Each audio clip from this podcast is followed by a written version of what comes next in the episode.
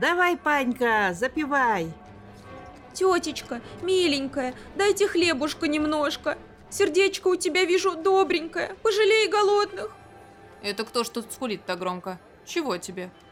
Тетечка, подайте сиротам Христа ради. Я тебе и песню спою, и станцую. Только дай хлебушка. На, держи. И вот еще немного.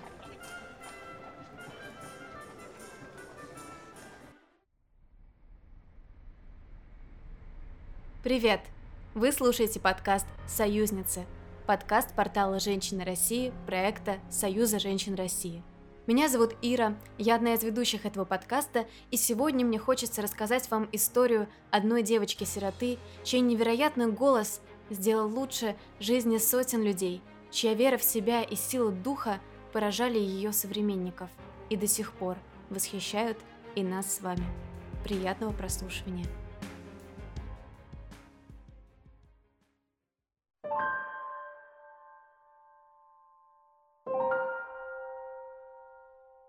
В селе Даниловка Петровского уезда Саратовской губернии 27 октября, 14 октября по старому стилю 1900 года в семье поволжских староверов родилась девочка, которую назвали Просковией, Просковией Андриановной Лейкиной. Имя, под которым ее будет знать вся страна, она получит позже.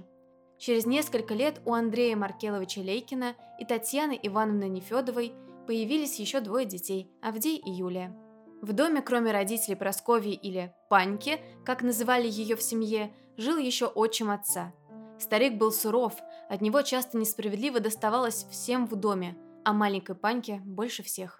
Отец девочки трудился грузчиком на пристани, мать воспитывала детей и вела хозяйство.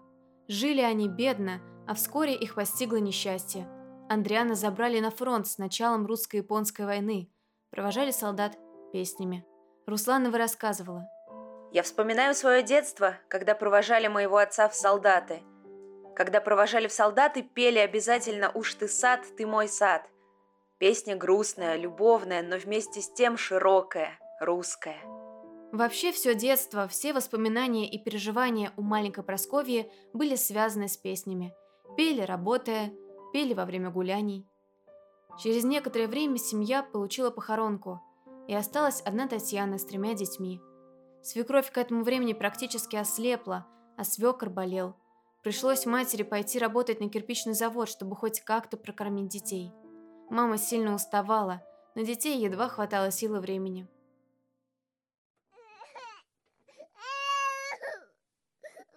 На улице дождик с ведра поливает, с ведра поливает,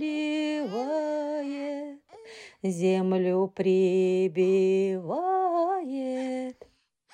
Мамочка, спой еще. Землю прибивает, брат сестру качает, Олюшеньки люли брат сестру качает, брат сестру качает. Маленькая Панька сидела тихонечко, слушала, как поет мама, качая колыбель с братом. И став уже взрослой, Лидия Русланова потом часто вспоминала, как в душе совсем еще крохи все переворачивалось. Хотелось плакать под это грустное пение. Вскоре мама заболела, она угасала очень быстро. Панька, прижавшись к бабушке, смотрела на маму и пела, пела. После того, как дети остались сиротами, им стало совсем тяжко. Дед бил старшую внучку за малейшую провинность, а характер, надо сказать, у девочки был задиристый. Детей от гнева старика забрала бабушка со стороны матери. И какая же началась жизнь для будущей певицы? Бабушка сшила две сумки, одну себе, другую Паньке, и отправлялись они просить милостыню. Девочка затягивала песню, потом могла весело запеть частушки, а бабушка гласила на все лады. И так пение девочки нравилось зрителям, что они охотно бросали монетки, давали хлеба, толпились вокруг маленькой певуньи и просили петь еще. А талант достался Просковье от деда, от бабушки и дяди по отцовской линии. Дядя Яков пел на всех торжествах, и в деревне его знали все. Когда не стало бабушки, Панька, а ей было всего семь лет – просила милостыню вместе со своими младшими братом и сестрой. Ее уже узнавали, приходили услышать ее песни, а однажды встретилась ей добрая женщина, которая привела девочку к себе, накормила и помогла устроить в приют. Именно тогда и появилось новое имя – Лидия Русланова. Так записали ее в новую метрику. Но сирот распределили по разным приютам. Просковью, теперь уже Лидию, разлучили с родными. В приюте девочек обучали шитью, вышиванию, вязанию. Все это Лидия Русланова очень любила и потом, будучи взрослой. Многие свои костюмы она шила сама. Во время пребывания в приюте Лидию взяли в церковный хор, и саратовские прихожане стали приходить специально послушать пение сироты, как ее все называли. Писатель и сценарист Иосиф Прут, который был тогда еще мальчиком, услышал пение сироты во время Страстной недели и так написал об этом. В полной тишине величественного храма на угасающем фоне взрослого хора возник голос – его звучание все нарастало, ни на мгновение не теряя своей первоприродной чистоты. Мне показалось, что никто, и я в том числе, не дышал в этой массе народа. А голос звучал все сильнее, и было в нем что-то мистическое, нечто такое непонятное. И я испугался, соприкоснувшись с этим волшебством, содрожал, услышав шепот стоявшей рядом монашки. «Ангел! Ангел небесный!» Голос стал затихать, исчезая, он растворился под куполом храма, растаял так же неожиданно, как и возник. И вот однажды, проходя в собор мимо паперти, Лидия увидела солдата, опирающегося на костыль и просящего милостыню. И девочка вдруг заволновалась, сердце заколотилось. Это был ее отец. Он запретил кому-либо рассказывать о том, кто он, и что они отец и дочь, потому что тогда всех детей не смогли бы дальше воспитывать в приютах, а сам Андриан их не прокормил бы. Со дня встречи с ним Лидии казалось, что она приходит в церковь петь именно для него. Но следующую зиму отец заболел и умер в больнице для бедных. После приюта Лидия устроилась на мебельную фабрику полировщицей. И пела и на работе, и дома. Она тогда жила у своего дяди Якова. Часто они пели вместе и по очереди. Первый сольный концерт сироты состоялся, когда ей было 16 лет. Фабричные подруги уговорили ее спеть на сцене Саратовской оперы – как она волновалась тогда. Зал был полон солдат, уходящих на фронт. Она смотрела на устремленные на нее глаза тех, кому предстоит рисковать своей жизнью, и пела, вкладывая в песню все, что чувствовала. Когда Лидия закончила петь, она сделала поклон, который станет ее фирменным, руслановским. Солдаты аплодировали и просили спеть еще. Растерянная артистка не знала больше песен, а из зала кричали, чтобы пела все заново. И она спела.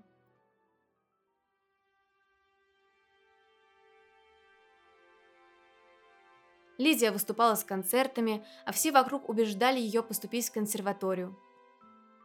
Это был первый и последний. У меня единственный учитель был. Это профессор Медведев. Земной ему кланяюсь. Если бы он жив был, считал бы за счастье поклониться в ноги. Это был прекрасный человек. Он сразу заметил, что я была тогда девочка еще. Мне был 14-15 год. Он заметил, что на мне плохие ботинки. Я сирота из приюта. Ему жалко меня стало. Он подарил мне сразу ботинки. Я на завтра же нарядилась и пришла на урок. На уроке, конечно, я пришла к нему в консерваторию. Богатые девушки, закрыв муфтой меховой нос, говорят, фи, от нее пахнет политурой. Но я смеялся, говорил, я сейчас вам спою и будет пахнуть лесом, полем, духами, чем хотите, цветами. И начала петь. Вот так началась моя школа. После приемных испытаний ее приняли в класс к певцу и педагогу профессору Медведеву. Он занимался с ней как с оперной певицей. Ну, не знаю, не знаю, Михаил Ефимович. Она же поет совершенно неправильно. Не диафрагмой. А вот это в точку, не диафрагмой. Она душой поет. Лидия была очень благодарна своему учителю, но она понимала, что академическое пение не для нее, поэтому проучилась в консерватории девушка всего два года. Она продолжала давать концерты, оставаясь верной, любимой народной песне. Ну и авторские песни она пела так, что звучали они как народные.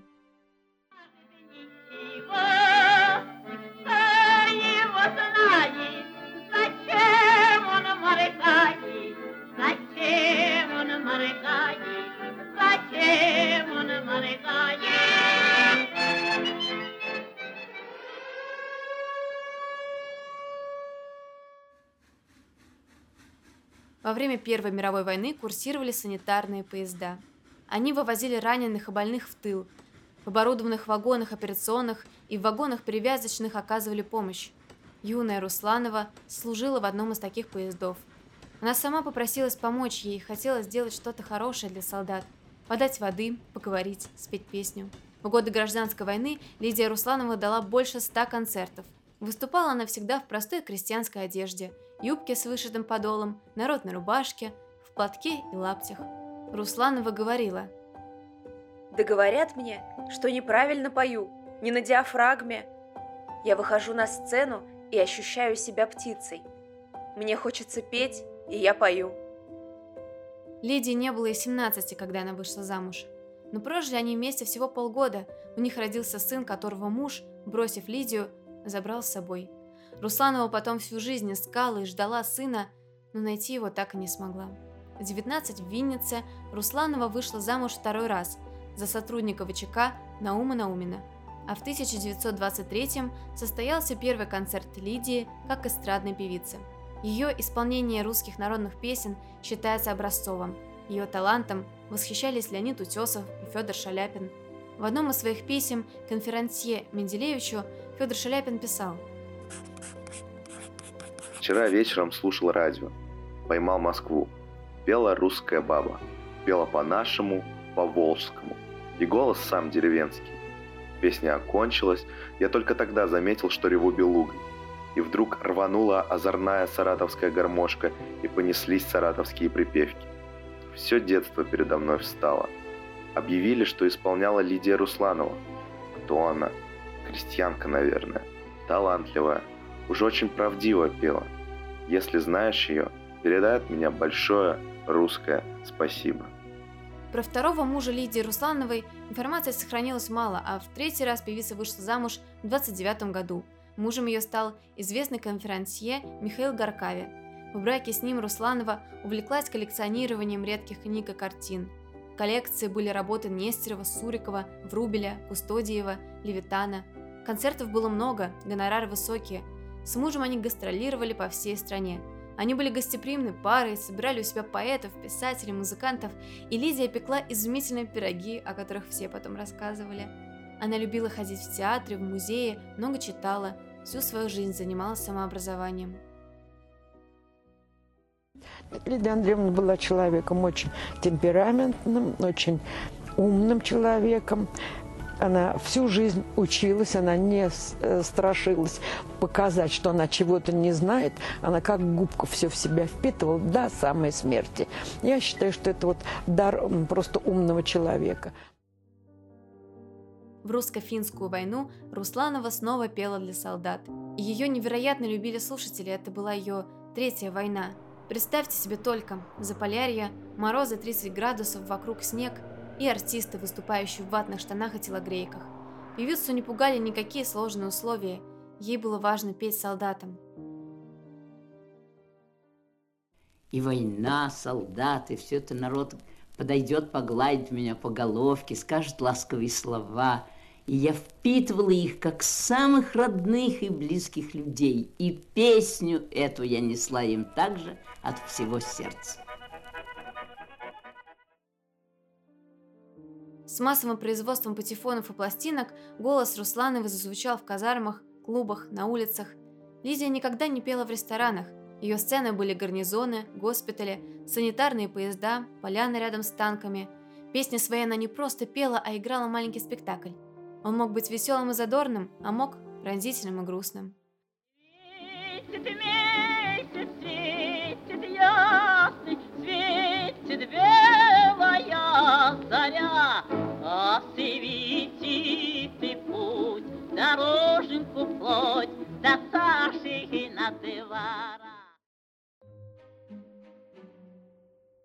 Популярность певицы росла. Выступления Руслановой были такими частыми, что ходила такая шутка. Идет концерт по заявкам. Диктор – вот товарищ Иванов из города Томска прислал письмо, в котором очень просит передать его любимую песню «Валенки» в исполнении Лидии Руслановой. Выполняем просьбу, поет Лидия Русланова. Через пару дней. Товарищ Иванов из города Томска снова прислал письмо, в котором и так далее поет Лидия Русланова. Десятый раз. Вот опять письмо товарища Иванова, в котором снова просит передать его любимую песню в... А, простите, песню «Мани-мани» в исполнении шведского ансамбля «Абба». Товарищ Иванов, не зарывайтесь, для вас поет Лидия Русланова, русская песня «Валенки». А в июне 41 -го года пришла еще одна война, страшная и долгая, и Русланова снова поехала с военными концертами. Я помню, как однажды мне пришлось ехать с бригадой артистов на грузовой машине передовую линии фронта с концертом. Машина неожиданно остановилась, а на обочине сидели два солдата, один был с перевязанной рукой, а другого забинтована голова, и слушали пластинку, заведенную ими, старую русскую песню меж высоких хлебов. Мы подошли. Я спросил, что ж вы, ребятки, такую грустную песню под Новый год завели?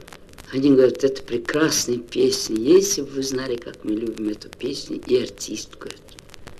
Я улыбнулся, сказал, артистка тут чего? Вот я вся тут. Ну, а вы при чем здесь? Как при чем? Я же Русланова и есть. Ну, сказал боец, какая же вы Русланова? Вон с грузовика сошли. Русланова разве поедет по фронту на грузовике? Я говорю, сейчас делают все, что нужно. Нужно и на грузовике поедешь, нужно и пешком пойдешь.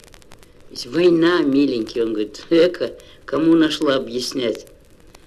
Как видишь, мы тоже принимаем в ней некоторые участие. У нас тут госпиталь недалеко. Я сказал, так вот, ребятки, я и есть та Русланова. Да не может быть, бойцы вскочили, одернули курточки поздравили нас с наступающим Новым годом и сказали, да неужели правда вы, Руслан?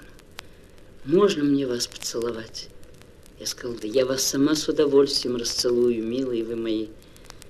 Самые родные, самые близкие, вы мне как дети дорогие. Что ж вы ранены? Да, вот нас тут легко ранены. Мы легко раненые, нас прислали немножко поправиться и опять в бой. Я пожелал ребятам самого главного, да и они мне того же пожелали. Это победы, победы и победы. Мы уехали, и долго предо мной блестели глаза молодых юношей. И как хотелось мне вложить в них всю силу моей Родины, чтобы победить врага. И мы были уверены все трое, что мы победим врага. Лидия Русланова участвовала в самой первой фронтовой бригаде, она пела перед солдатами на передовой с начала и до конца войны. Для всех на фронте ее песни были воспоминаниями о счастливой мирной жизни. Они помогали держаться и верить. Русланова? Да, я ее на фронте слушал. А как дело было? Наша танковая бригада только-только из боя вышла. Потеряли много машин. Некоторые экипажи полностью сгорели. Других в бинтах увезли. Ребята хмурые, не все и котлу пошли. И тут комбат бежит. «Ребята, собирайтесь! Сейчас Русланова петь будет!» Мы думали, пластинку заведут. Новую пластинку с Руслановой привезли, чтобы дух поднять, так как личный состав сильно потрепан и приуныл. Нет. Подъезжает машина. Из машины выходит наш полковник, командир бригады. Китель на нем новый, сапоги блестят. Мы сразу поняли, что-то сейчас будет. И вот за ним какая-то баба в нарядном платье. Неужто, думаем, и вправду она? Вроде простоватая и не особенно, чтобы красивая. Баба и баба. А как запела! Мы обо всем разом забыли. Что день такой был тяжелый, что всю ночь нам танки ремонтировать и что утром опять в бой. Ох, как она пела! Правду сказать, она нам тогда своими песнями всю душу перевернула. Наш комбат, капитан Максимцев, Дядька уже пожилой был, годов под 40, впереди сидел, рядом с командиром бригады. Так он, орел наш бронированный, то заплачет, то засмеется. Лейтенантом под Москвой войну начинал, на Т-26. Три раза горел. Сидит и слезы утирает. Разобрало комбата. Мы, молодые, еще не так близко к сердцу все принимали. Жизнь нашу. Но и у нас все внутри ходуном ходило. Прямо как колдовство в ней какое-то было. Вот скажи ты мне, кто из нынешних певцов так может? Чтобы такой орел, как комбат наш, заплакал. А от чего человек плачет, слушая песню? от счастья, от сильного душевного ликования. Я так понимаю. Летом 42 года про Русланову напечатали очерк писателя Валентина Катаева «Концерт перед боем». И тогда же, в 42-м, певица встретила свою последнюю любовь – генерала-майора Владимира Крюкова. Он был вдовцом, один воспитывал дочь. Владимир стал самым близким человеком, а его дочку Лизия воспитывала как родную – знаете, эта история у нее началась, я думаю, что связана э, с ее детством, отношение к дому, к семье, к материнству, потому что она сама э, росла в приюте, будучи сиротой примерно с пятилетнего угу. возраста, очень рано попала.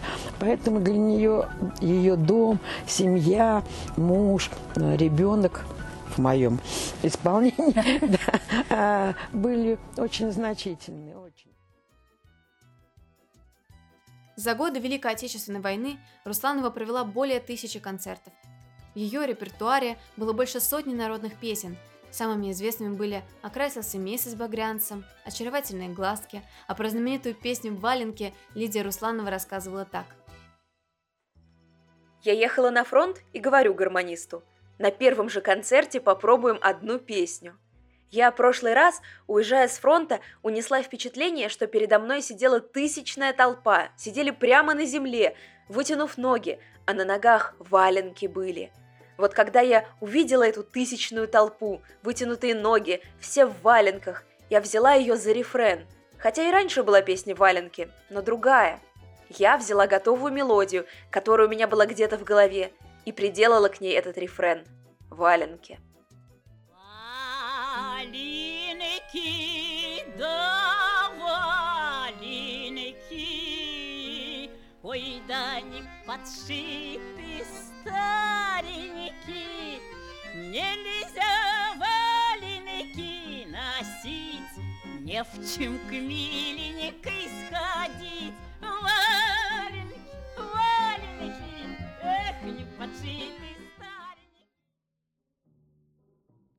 Поэт Евгений Евтушенко в стихотворении «Руслановские валенки» потом напишет такие строки.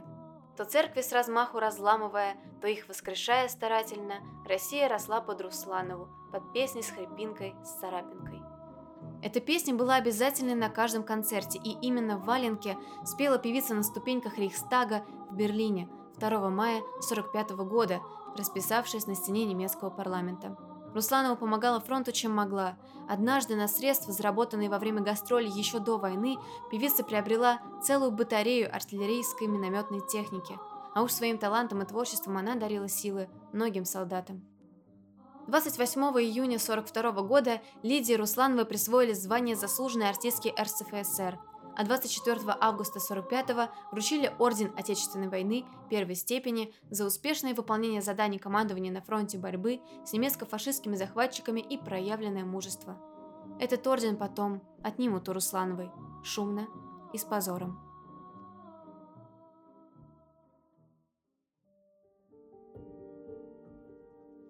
Однажды я пела в палате для единственного слушателя. Узнав о приезде артистов, Тяжело раненый воин-разведчик попросил навестить его. Я присела у изголовья. На моих коленях лежала забинтованная голова.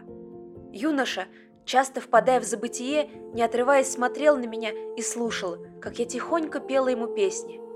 О степи, о лесе, о девушке, которая ждет возлюбленного. Так я просидела почти половину ночи. Вошел врач, распорядился отправить раненого в операционную. Я встала. Хирург понял мой вопросительный взгляд. Безнадежно, но попробуем. Две санитарки заботливо уложили бойца на носилки. Раненый очнулся, повернул голову, превозмогая, видимо, страшную боль в мою сторону. Нашел силы улыбнуться. Мне показалось, он не выживет. Но как я обрадовалась, получив позже треугольник, в котором этот мой слушатель сообщил, что победил смерть, награжден орденом Ленина и продолжает бороться с врагом.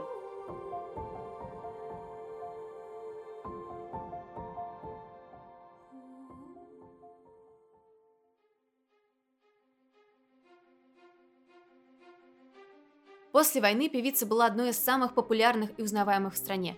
В огромном количестве выходили пластинки. Концерты позволяли зарабатывать очень хорошо, и покупая на гонорары украшения, антикварные книги, картины и драгоценные камни, Русланова не знала тогда, что над их семьей уже сгустились тучи. В 47-м Русланову лишили Ордена Отечественной войны, а утром 18 сентября 48 года арестовали Крюкова. Героя Советского Союза, героя обороны Москвы взятия Берлина. Он собирался ехать в аэропорт встречать Лидию. Русланову доставили на Лубянку. Кроме политической статьи, судили супругов еще по трофейному делу, приписав Крюкову мародерство в Германии. Имущество было конфисковано, звания они были лишены, песни Руслановой нельзя было транслировать по телевидению и радио, нельзя было исполнять на концертах. Певицу в подавленном и измученном состоянии отправили в особый лагерь Иркутской области, Азерлак. Сначала Лидию отправили работать в село Языкан. Заключенные строили первую ветку БАМа. Люди из окрестных деревень, узнав, что в лагере находится любимая певица, Принесли ей варежки, валенки, кто-то продукты. Заключенных часто переводили в другие колонии. Рассказывали, что когда по реке Лени шла баржа с узниками, люди на берегу слушали необыкновенный, сильный женский голос. И они говорили между собой, что это Русланову опять переводят. Азерлак был лагерем, в котором было много актеров, певцов, музыкантов. Пианистка Барышникова, бывшая узница лагеря, рассказывала, что когда к ним вошла Лидия Русланова, она села за стол, оперлась головой о руки и тяжело сказала «Боже мой, как стыдно, перед народом стыдно». Русланова и в лагере не падала духом, старалась поддержать тех, кому выпала такая же тяжелая участь. Заключенные организовывали концерты, и во время одного из них в самом конце выступала Русланова.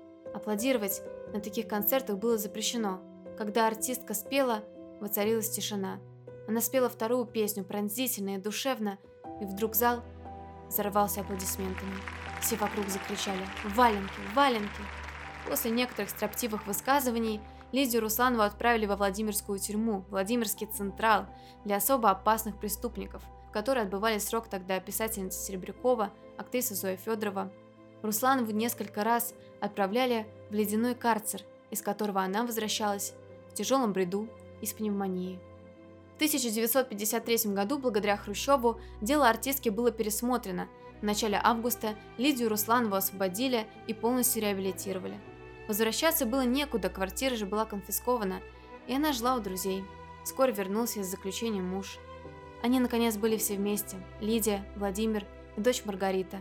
На вопрос дочки, как же простить то, что все заработанное отняли, Русланова ответила – все это не имеет значения – Унизили ни за что перед всей страной. Вот это пережить невозможно. После выхода на свободу артистка не хотела возвращаться на сцену. Она боялась, что зрители не примут ее. Но муж после тюрьмы заболел. Спина практически не разгибалась, работать он не мог. И это заставило Русланову принять решение о возвращении на сцену. Когда пошли слухи о предстоящем выступлении Лидии Руслановой, Москва загудела, билетные кассы брали штурмом. В день концерта 6 сентября за два часа до начала концертный зал Чайковского окружила многотысячная толпа поклонников артистки. Дочка Русланова вспоминала, как мама волновалась, как дрожали у нее губы. Журналист Михеенков писал, что после того, как вступил оркестр и наступил черед вступать певица, она этого сделать не смогла. И тогда зрители начали аплодировать стоя. И аплодисменты не смолкали 20 минут, прежде чем Лидия Андреевна смогла запеть. Русланова стала солисткой Всероссийского гастрольно-концертного объединения и выступала по всей стране. Ей писали очень много писем. Вот, например, отрывок из письма Руслановой от Илюшиной. Помню, вы были у нас в Пензе в нашем театре. Я тогда с подругами ходила слушать вас. И это запомнилось на всю жизнь. Пусть мы и были голодные, но песни ваши слушать пошли. Помню, в кассе билеты кончились, а ребятишки продавали их из-под полы, зарабатывали себе на кусок хлеба. Мне из деревни мать прислала хлебные карточки, так я их продала, осталась голодная, а билет в театр купила. И нисколько не жалела об этом. Духовная пища дороже была. В 1959 году не стало любимого мужа, Владимира Крюкова. Лидия тяжело переживала потерю. Но продолжала выступать, голос ее не старел, оставался все таким же зычным и сильным. Она говорила. «Я так решила. Как почувствую, что голос не звучит, на сказы перейду. Буду донские сказы сказывать, былины русские». И голос ее не подвел, пела она до конца жизни. В августе 73-го прошел последний концерт Лидии Руслановой, а 21 сентября ее не стало. Проводить последний путь артистку пришло такое количество людей, что было остановлено движение транспорта у Новодевичьего кладбища в Москве. Ушла удивительная русская женщина, душа русской песни, гордость русского народа. Спасибо, что послушали этот подкаст. Надеюсь, вам было интересно. Поделитесь подкастом с друзьями или в социальных сетях, оставьте отзыв на любой платформе, где нас слушаете. Нам будет приятно. С вами был подкаст «Союзницы». До встречи!